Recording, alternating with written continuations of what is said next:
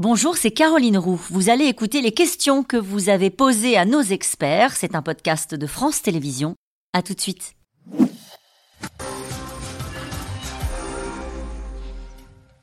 Et vous l'avez un petit peu évoqué à l'instant, Jean Garrigue, avec trois blocs politiques maintenant, n'est-il pas nécessaire de changer la Constitution?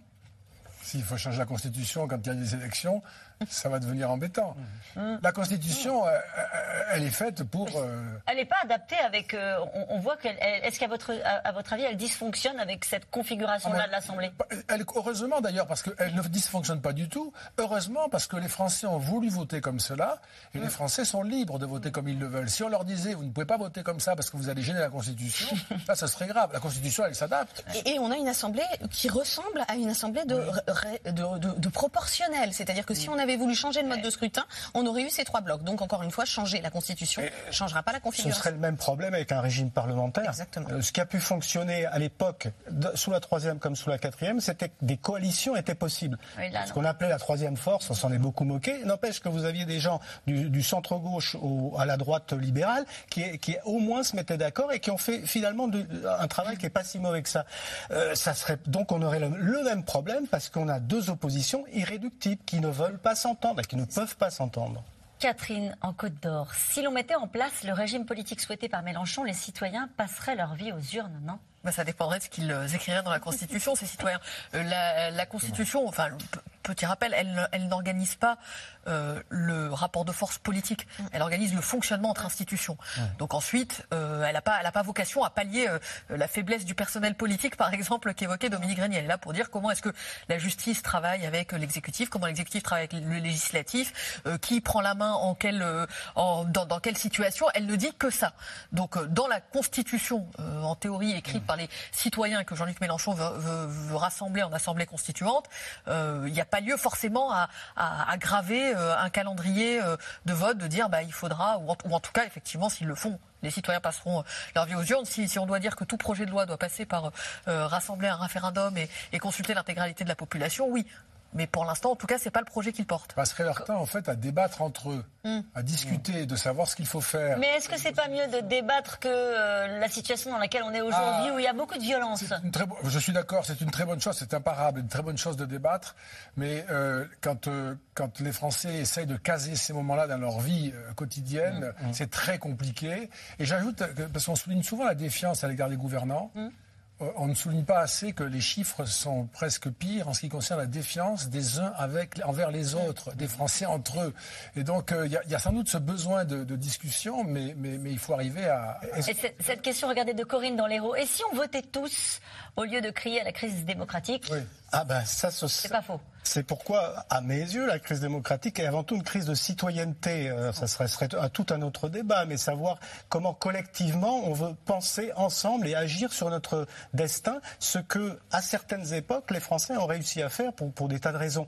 Et je voulais juste ironiquement, mais rappeler que si la constitution que nous promet euh, Jean-Luc Mélenchon ressemble à la manière dont fonctionne son propre parti, je suis pas sûr que la démocratie soit et la discussion soit à tous les étages, parce qu'il y a l'air d'avoir un fonctionnement assez vertical. Voilà. Tout- Ironiquement, c'était. Bah, c'est c'est ironique. Allez, euh, le Conseil constitutionnel a-t-il une couleur politique? Il faut espérer que non, euh, bien sûr, euh, puisque c'est quand même une juridiction. Néanmoins, c'est vrai que ce qui pose problème au Conseil constitutionnel, et peut-être que la réforme des institutions devrait enfin euh, se, se pencher sur cette question depuis 60 ans, c'est la composition, puisque en fait, à chaque décision qui est défavorable aux oppositions, on critique à nouveau le Conseil constitutionnel parce qu'il a été nommé par des autorités politiques. Donc, il y a des avantages à cela, il y a des inconvénients, peut-être un contrôle par le Parlement, il y a des choses à revoir. Allez, comment s'effectuerait un hypothétique passage à la sixième République? Il faudrait qu'il y ait une crise historique euh, majeure. Euh, elle peut avoir lieu. hein, Elle ne sera pas provoquée par, par l'affaire des retraites. Elle sera provoquée par d'autres choses. Euh, et à ce moment-là, considérer que le système nous empêche de prendre les bonnes décisions. Il faudrait, faudrait vraiment, à chaque fois qu'on a changé de République, c'était dans des conditions dramatiques en réalité. hein. Euh, et puis on peut donc se mettre d'accord ou pas. hein. Il peut y avoir aussi un, un- un coup d'État autoritaire. hein. Enfin, il ne faut pas tout le temps imaginer que le changement de constitution, c'est un bénéfice collectif. Oui. Quand on quitte les institutions dans lesquelles on se trouve, on ne sait jamais très bien dans quelles institutions on va se, on va se retrouver. On, est quand même passé de la quatrième à la cinquième en réformant juste l'article sur la révision de la Constitution. Donc ça peut parfois être tout à fait cosmétique. Avec la guerre d'Algérie. Mais avec la guerre d'Algérie, quand même. Toile de fond, exactement. Allez, une question de Quentin dans Lyon. Euh, existe-t-il encore un Debré pour écrire une nouvelle Constitution sans De Gaulle? Bah, écoutez, si, si, je me réfère à la carrière de Michel Debré et à la manière dont, je le répète, il exerçait la fonction primo-ministérielle, j'ai peur qu'on ait un peu de mal à trouver un nouveau Debré aujourd'hui. Allez, avec les référendums, ne donne-t-on pas trop de pouvoir aux populistes? Alors c'est la phrase de Marine Le Pen hein, qui utilise le référendum euh, pour dire euh, si populiste c'est euh, on a faire appel au peuple et représenter le peuple, alors j'assume d'être populiste. D'ailleurs, pratique très intéressante sur le référendum, c'est aussi sa façon de dire je choisis De Gaulle contre Pétain, puisque De Gaulle avait recours au référendum. Et c'est aussi sa façon de ne pas trancher des désaccords politiques dans sa propre famille politique. Euh, par exemple, sur euh, le mariage pour tous, la fin de vie, euh, un certain nombre de, lois sociétales. Elle dit bah, ça se tranche en société.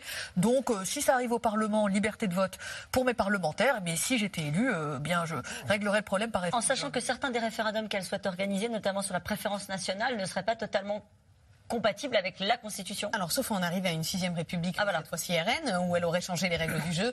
Oui, euh, beaucoup des référendums qu'elle avait même proposés pendant l'entre-deux tours n'entrent pas dans l'objet des référendums tels que l'article 11 le prévoit. Je, rappelle que la préférence nationale existe en France pour la fonction publique, hein, donc il faut faire attention. Ce sont quand même des, très amenuisés par le droit de l'Union européenne. on est quand même c'est vrai, euh, pratique très... et, ce qui m'étonne, moi, dans ce que dit Marine Le Pen, c'est elle veut être chef. Hum comme un chef qui arrivera au pouvoir se tourne vers les, citoyens et dit alors qu'est-ce qu'on fait maintenant Ce hum. C'est pas un chef. C'est très curieux, je trouve, comme position. Vous voyez ce que je veux dire? J'arrive au pouvoir et je vous consulte. Je vous demande. C'est ça le populisme, justement. Allez, les Français ne croient plus en la politique, n'est-ce pas surtout ça le problème?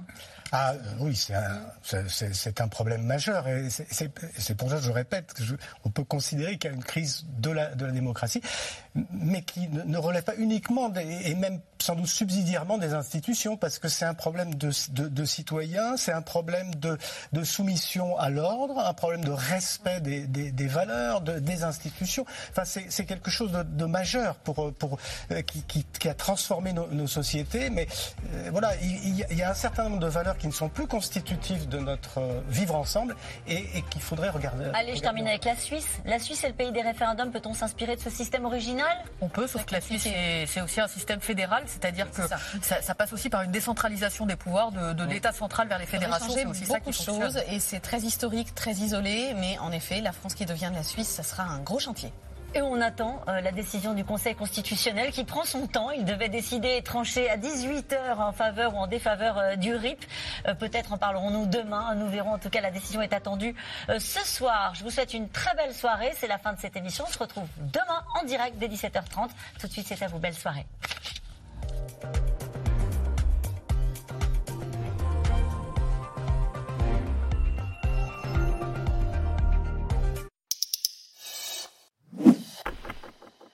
Merci d'avoir écouté C'est dans l'air. Comme vous le savez, vous pouvez désormais écouter l'intégrale, mais aussi l'invité ou vos questions à nos experts. Tous ces podcasts sont disponibles gratuitement sur toutes les plateformes de streaming audio. Et pour le replay vidéo, c'est sur France.tv, bien évidemment. À bientôt.